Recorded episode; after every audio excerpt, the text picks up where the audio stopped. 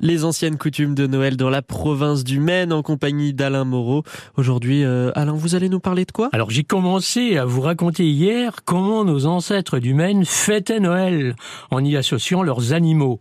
Leurs croyances naïves dénotaient bien sûr un grand sentiment religieux.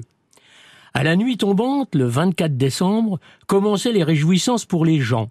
Dès que les dernières lueurs du jour faisaient place à l'obscurité, dans chaque demeure, on éteignait le foyer.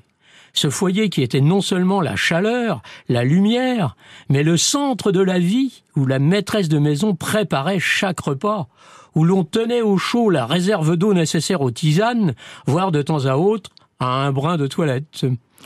Le foyer, c'était l'âme de la maison, et on l'éteignait pour marquer le renouveau dans la demeure, à l'image du Christ qui était venu sur Terre pour offrir une nouvelle vie à l'humanité.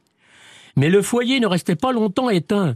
Tandis qu'on s'affairait à le nettoyer avec le plus grand soin, le maître de maison se rendait à l'église, emportant des brandons qu'il allumait à la lampe du sanctuaire.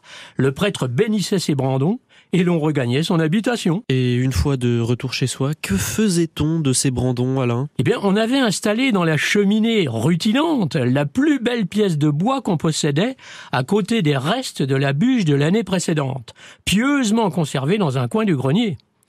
Avant de l'allumer, on décorait l'ensemble avec de la verdure, un usage qui s'est maintenu en Sarthe jusqu'à la guerre de 1914. Si on remonte plus loin dans le temps, le chef de famille nommait la bûche en fonction du nombre de fois où il avait présidé la cérémonie.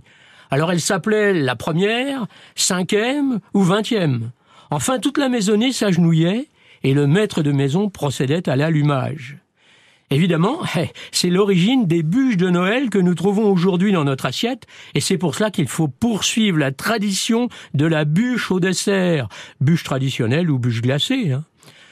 Demain, je vous parle des principaux acteurs de la fête, les enfants.